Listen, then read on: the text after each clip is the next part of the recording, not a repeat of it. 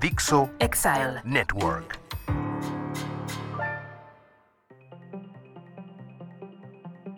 Todo lo que no debe ser un director o directora hoy en día.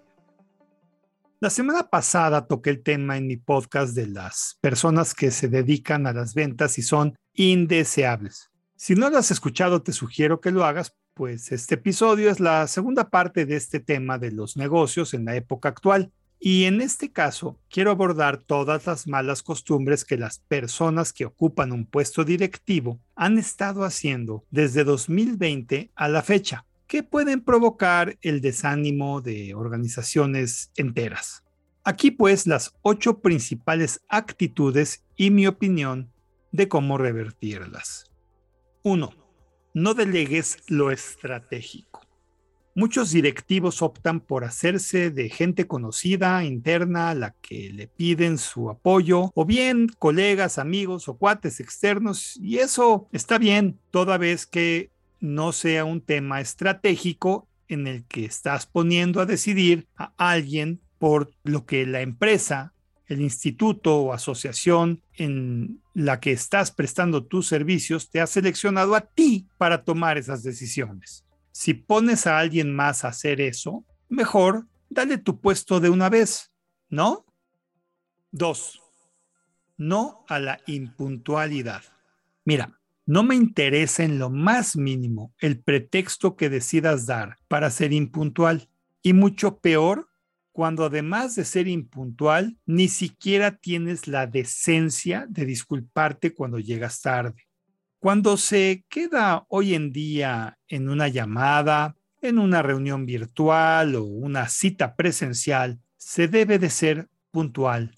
Ya lo dice bien el dicho que he leído en varios espacios, que no es mío, pero que me encanta. Y dice así, la puntualidad es deber de caballeros, cortesía de reyes, hábito de gente de valor y costumbre de personas bien educadas. Si tú no eres puntual, no eres cortés, no tienes valor y no eres una persona educada, seas el puesto que seas. Punto. 3. No abuses del tiempo de los demás. Complemento al punto anterior. Llegas tarde y esperas que tu junta de una hora sea de una hora cuando tú te presentas 20 minutos después de la hora de inicio. No, no, no, no. Se hace la junta del tiempo que resta si acaso. Por tu puesto o nivel no debes de arrastrar a todos los demás a ser impuntuales con su siguiente actividad. Y mira, si ni siquiera te presentaste y pediste una junta a determinada hora, no tienes perdón. Punto. 4. Prende tu cámara.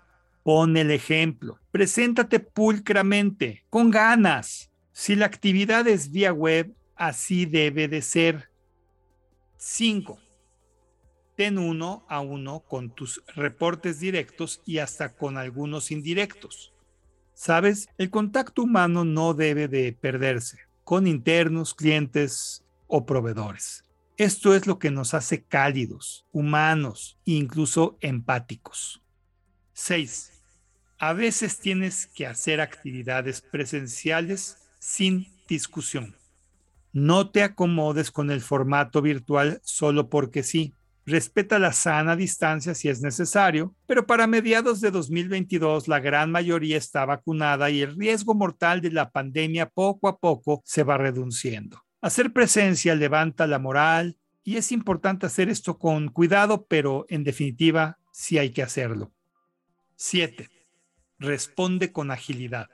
Es una extensión de la puntualidad. Si es un mensaje de texto, no lo dejes solo como leído, sin externar nada.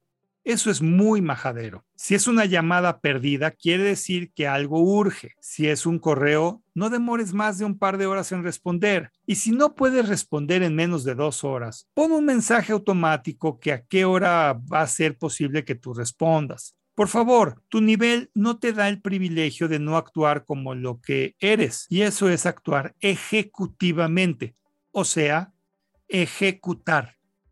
8. No acomodes las actividades grupales con tu agenda como la prioridad. El ritmo de las juntas, los negocios, las actividades comerciales, las presentaciones debe de ser y seguir su curso y no porque tú quieras, debe de hacerse cuando tú y solo tú puedas. Así juntas a cierta hora que le rompe la agenda a todos los demás o actividades comerciales donde tú querías estar, pero que obliga a hacerlo en un muy mal día, son solo ejemplos de cosas que no deben de suceder solo por tú ocupar un puesto directivo y quererte hacer presente. Y mucho peor cuando se hace tu berrinche y terminas por no presentarte inclusive. Y puede que haya otras eh, actividades y temas adicionales a estos que comento, pero bueno, yo he vivido estos casos y platicado con diversos colaboradores, clientes y proveedores y se resumieron principalmente en los que te acabo de compartir. Si tú ocupas un cargo directivo, recuerda que eres quien da el ejemplo quien debe de ser el marco de referencia. Y si haces algo de lo que comenté, mi pregunta para ti es, ¿Cómo esperas que tus subordinados no hagan lo mismo si tú marcas el camino? Es el momento de reflexionar qué esperas como resultado de tu actitud y peor, si no reconoces que de hecho haces lo que comento, pues quiere decir que ya te acostumbraste y esto para ti es entre comillas tu nuevo normal. Y no, esto no tiene nada de normal. Es más, que no te sorprenda cuando internos, clientes y proveedores deciden hacerte a un lado y ver caminos alternativos para responder a lo que en principio era tu obligación, porque para ese momento puede que tú y tu trabajo estén en peligro. ¿No crees? Soy Moisés Polishuk y agradezco que me hayas escuchado. Hasta la próxima.